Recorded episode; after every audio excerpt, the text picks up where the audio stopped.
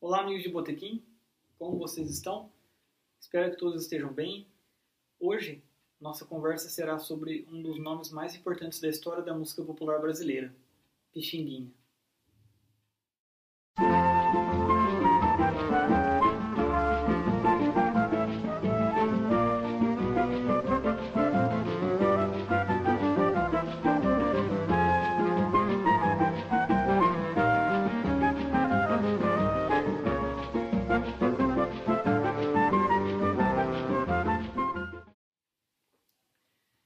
Pixinguinha foi um músico completo.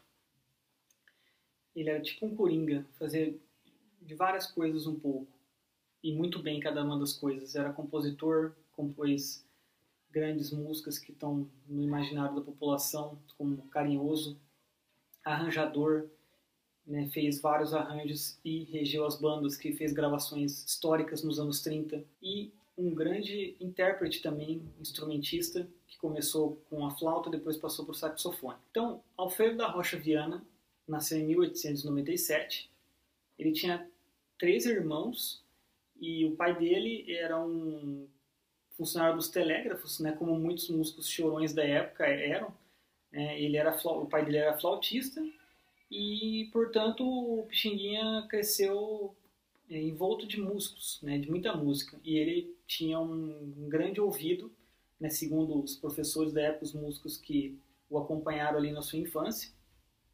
E teve muito incentivo do seu pai. O seu primeiro grande professor foi o flautista é, Irineu Batino, que depois de um tempo como professor dele, o incluiu no seu conjunto e levou para a orquestra do rancho Filhas da Jardineira, onde ele também conheceu os seus grandes amigos João da Baiana e Donga. Em 1911, ele já tinha 14 anos, ele já era um considerado um músico profissional e começou a tocar na orquestra do Teatro Rio Branco e gravou seus primeiros discos ali naquela época. E quando você ouve essas gravações, você já percebe uma peculiaridade, uma originalidade grande. Né? Aquela, aquela pegada, por mais que ele tivesse treinado é, com, com leitura musical, com partitura, né, como se fosse um, um, um músico erudito estudaria, ele tinha uma pegada muito popular. Então ele tinha muito vigor no seu tocar, energia.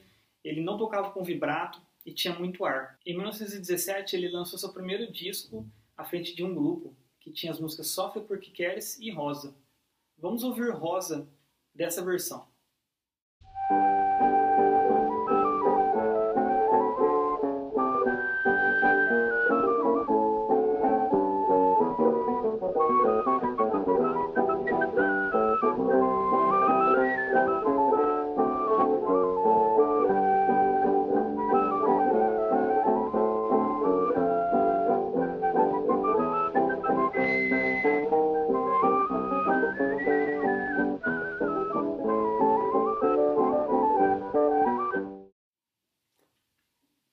Seu grupo mais famoso foi os Oito Batutas.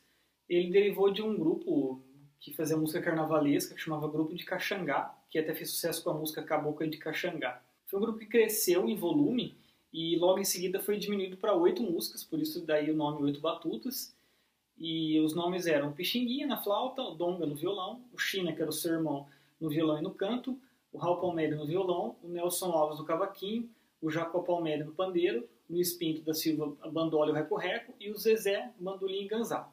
Eles estrearam no Cine Palais, que era uma, um cine-teatro muito famoso na época. Em 1922 eles fizeram uma turnê em Paris, que teve um pequeno sucesso, e no final do mesmo ano eles foram para Buenos Aires, já fazendo uma turnê de maior sucesso, né? e foi o único registro gravado que nós temos deles para que nós possamos desfrutar. Então vamos ouvir uma gravação da música Urubu Malandro, de autor desconhecido, nessa versão de 1922.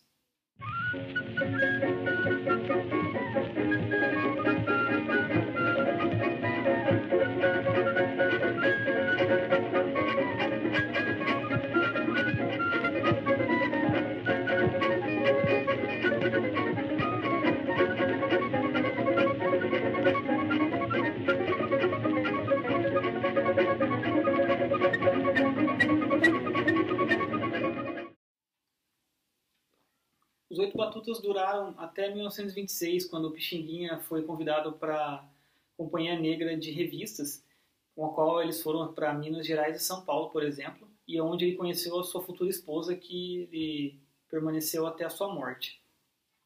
A partir da década de 30, ele passou a participar das gravações da Odeon, da Victor, da Parlophone, e lançando composições suas também, e arranjos incríveis, né?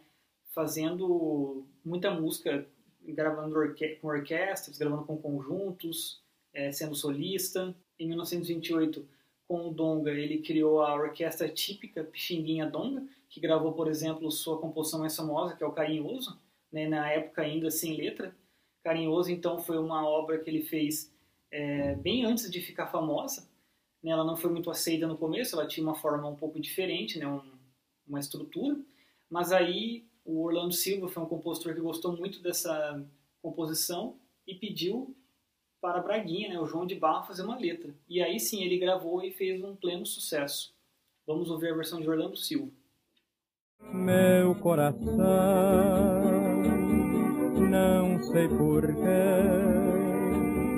bate feliz quando te vê e os meus olhos ficam sorrindo e pelas ruas vão te seguindo, mas mesmo assim foge de mim. Em 1933, ele se diplomou em teoria no Instituto Nacional da Música e em 46 ele trocou a flauta pelo saxofone, que foi um instrumento que ele usou até o final da sua vida. Né, ele teve uma leve decadência ali nos anos 50 e foi retomado depois por estudiosos como Almirante, entre outros, sendo reconhecido ali no final da vida como, por exemplo, como membro do Conselho Nacional de Cultura em 1961 em 1967 recebeu a ordem do comendador do Clube de Jazz e Bossa e o diploma da Ordem do Mérito do Trabalho.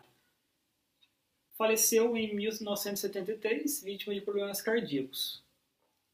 É isso aí, pessoal. Curtiram a prosa de hoje? Semana que vem espero vocês aqui, pois falaremos de uma das épocas mais incríveis e importantes da música popular brasileira. A época de ouro. Conto com vocês lá. Um abraço. Até mais.